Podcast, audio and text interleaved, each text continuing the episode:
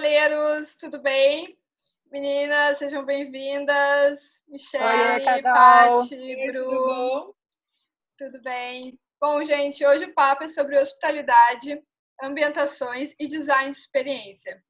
Eu sou a Carol Peralta, eu sou hoteleira, trabalho no ramo de hotelaria e restaurantes já há 11 anos.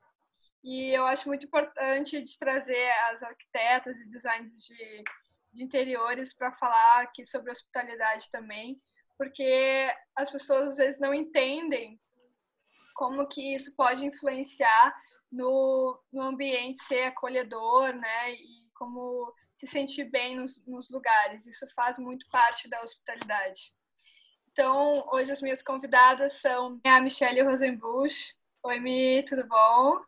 Oi, tudo. Uh, a Michelle, ela vai falar bastante sobre como usar, né, e como a espiritualidade, na verdade, as vibrações, energias influenciam, né, nos ambientes e quais são as ferramentas, como que ela trabalha isso, né?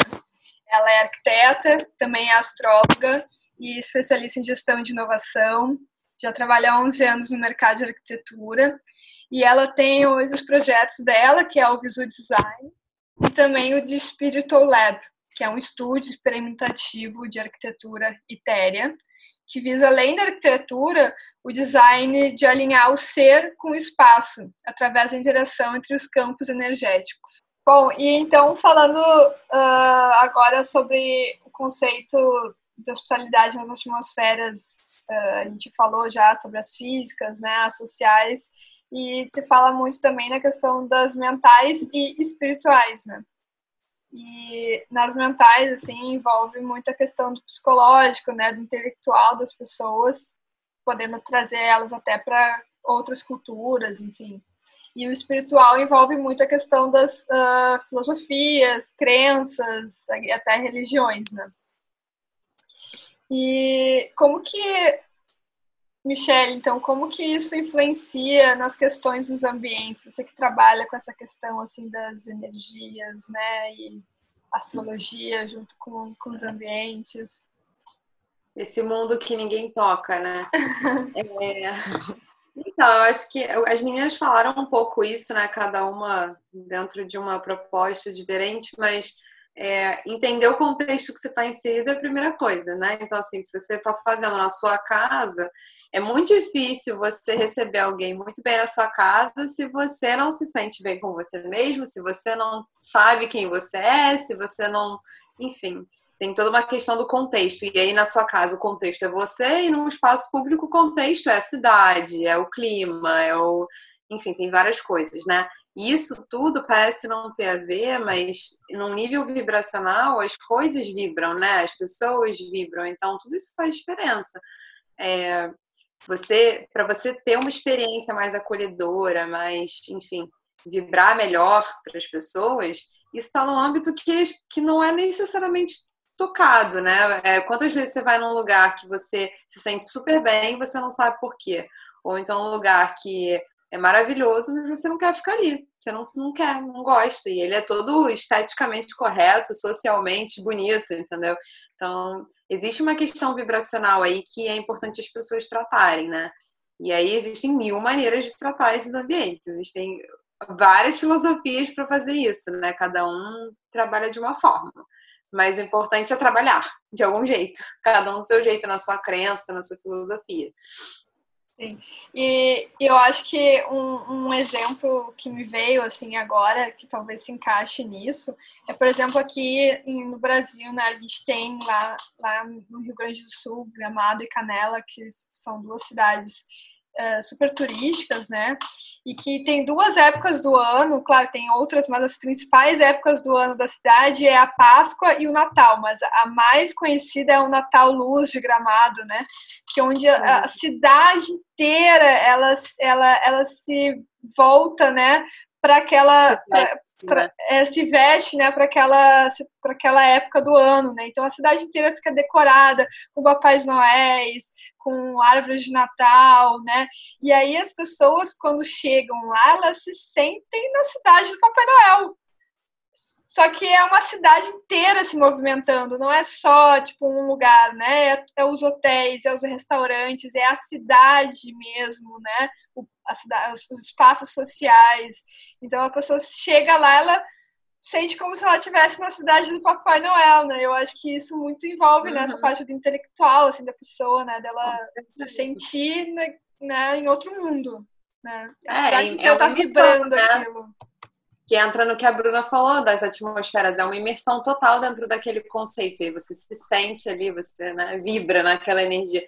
E aí também, falando de energética, existe o inconsciente, o consciente coletivo, né? Então, tipo assim, você tem, tem uma vibração coletiva ali. O que acontece no ano novo, por exemplo, né? Tá todo mundo ali com a sua própria vibração. Você pode não fazer nada, mas existe ali uma quantidade, um número de pessoas no mundo pensando e vibrando na mesma coisa. Então, quando você está num exemplo como você deu, você tem muitas pessoas, não só empresas, como o próprio momento, faz com que as pessoas vibrem aquela energia, né? Então, isso faz toda a diferença. Não, em qualquer. Eu sou suspeita para falar, né? Porque eu acredito muito no que eu não vejo. É verdade. E esses dias uh, eu fiz uma enquete lá no, no meu Instagram, onde eu perguntei, aí entrando né, numa questão mais de, de casa, assim, né, de receber, talvez, uh, perguntando se as pessoas gostavam de receber as pessoas em casa. Né, e 100% delas falaram que sim, né, que gostam. Mas infelizmente agora nesse momento não estamos podendo. Mas é. uh, entrando mais nessas questões aí mentais, né, que envolve uh, psicológico das pessoas, intelectual também. Uh, que exemplos você daria assim que interferem, interfeririam, né, no num bem receber em casa, assim, né? Nessa, nessa questão. É, tem vários, existem vários. E existem alguns que são os mais conhecidos, assim. É, o, eu acho que o princípio que, que é comum de todos eles é que você se sinta abraçado no lugar que você está. Então, tanto no espaço coletivo quanto no espaço privado, quando você quer receber alguém ou você quer ser recebido, você quer ser abraçado, você quer se sentir parte daquele momento ou daquele espaço. Então, é, algumas filosofias, aí o Feng Shui, que é a mais conhecida de todas, né? Dentro dessa união aí de decoração e arquitetura, mais espiritualidade e energia, é, tem a questão do sofá, que o sofá, é, a gente quem não entende disso, né, quem nunca leu, enfim, nunca se interessou, não percebe, mas assim, qual é o sentido de você querer receber alguém na sua casa? E aí você abre a porta da sua casa e na sua sala de estar, que é onde você recebe as pessoas, você bota o sofá de costas. Qual, que nível de receptividade você quer passar para essas pessoas, né? É, você recebe um presente de mão fechada, é, não, não faz sentido, não é intuitivo. Então, a gente acha que são técnicas de Feng Shui, mas aquilo está muito mais associado à nossa intuição humana. É, se você quer receber alguém, você vira de frente para essa pessoa. Você recebe ela, você abraça ela. E aí, nesse contexto de abraço, o Vastu Shastra, por exemplo, que é o Feng Shui hindu, ele entra muito na questão dos, dos halls de recepção, né? Dos, dos primeiros ambientes que é como se fosse um vestíbulo antigo entre a porta de entrada e a casa, ou o templo, ou tudo mais. Sempre existe um lugar é, mais circular que ele te envolve, que ele te engole, digamos assim. E ele te engole porque você abriu a porta e você já se sentiu abraçado e acolhido. Então, assim, existem inúmeras filosofias, inúmeras técnicas de fazer isso. Cabala da Casa, o Feng Shui, o Vasto, enfim, eu só também posso falar das que eu conheço, mas eu acredito que existam outras zilhões que eu não conheço. E o princípio de todas elas é essa: é abraçar você, receber você ali, né? Você, se você olhar, só muda a roupinha, mas a essência é a mesma. Então, enfim, são algumas aí que. alguns exemplos interessantes. São as posições de comando. É, são assuntos um pouco complexos, depois a gente pode falar mais profundamente sobre isso, se alguém se interessar. Mas esses são exemplos bem conhecidos, então acho que vai ser um gatilho legal para as pessoas. Ah, legal. E trazendo um pouco então dessas questões né, espirituais, uh, independente das nossas crenças e religiões, uh, acho que você já falou um pouco assim, mas se você puder dar um, um, exemplo de um deles, né, quais os quais são os meios que você usa, né, nos, nos seus trabalhos assim uh, para entender melhor a pessoa, o local. Então, eu, eu, falei, eu falei algumas das técnicas, assim, mas a primeira delas é que eu mais passei a usar desde que aprendi, eu me senti apta de verdade a usar, porque eu já estudo astrologia. Que astrologia e cabala são coisas que você vai estudar pro resto da sua vida. Você, mesmo quando você for astrólogo e cabalista, você vai continuar estudando. Então, mesmo com três anos aí, não é tanto tempo que eu me sinto segura de usar isso como ferramenta de projeto. Mas a astrologia, por exemplo, ela me ajuda a fazer um briefing que os arquitetos vão, vão entender. Assim, o cliente nem sempre quer dizer, você não quer abrir a sua vida para as pessoas. Então, você usar, eu uso, por exemplo, a astrologia para fazer essa parte inicial, é, além das perguntas que fazem parte de um briefing arquitetônico convencional. Eu também faço mapa, a leitura de mapa focada na casa, obviamente, né, da pessoa, dependendo do nível de projeto, enfim. Mas só aquilo ali eu já conheço muito mais do que do que eu conheceria só num briefing é, comum.